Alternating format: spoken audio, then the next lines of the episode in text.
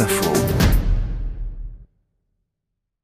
Bonjour à tous. Il y a deux mois, David Castera, le directeur du Dakar, présente l'édition 2021. Et il n'est pas seul à l'écran. Je vous propose de retrouver un homme clé dans l'organisation du Dakar, son Altesse royale, le prince Abdulaziz bin Turki Al Faisal Al Saoud, ministre saoudien des Sports. C'est avec beaucoup de fierté que nous accueillerons le Dakar une nouvelle fois en 2021.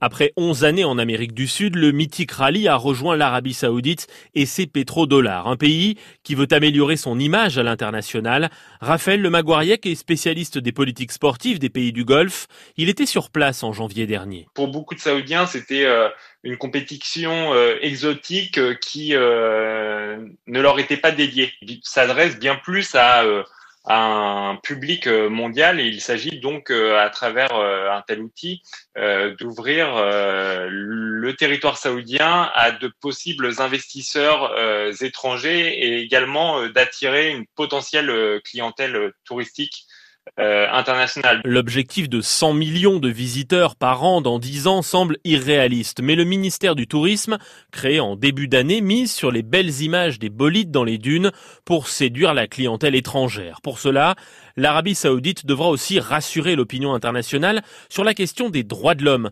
184 exécutions l'an dernier, selon Amnesty International. Alors les pilotes seraient-ils instrumentalisés par la propagande saoudienne? Oui, on est peut-être utilisé, mais peut-être utile aussi. Le motard Xavier de Soultret était au départ en janvier dernier. On ne peut pas se dire, ok, c'est un pays qui ne respecte pas suffisamment les droits de l'homme, on les raille de la carte. Peut-être qu'ils peuvent se dire, euh, bah, faut qu'on se tienne bien, faut qu'on évolue là-dessus, on est critiqué sur tel point, on peut plus vivre comme ça. Et c'est vrai, nous, euh, on a du mal à croire qu'ils puissent encore euh, à peine laisser les femmes conduire, quoi. C'est quand même euh, ahurissant. Les femmes saoudiennes ont obtenu le droit de conduire il y a deux ans, mais il leur faut toujours l'accord de leur père ou de leur conjoint pour décrocher leur permis.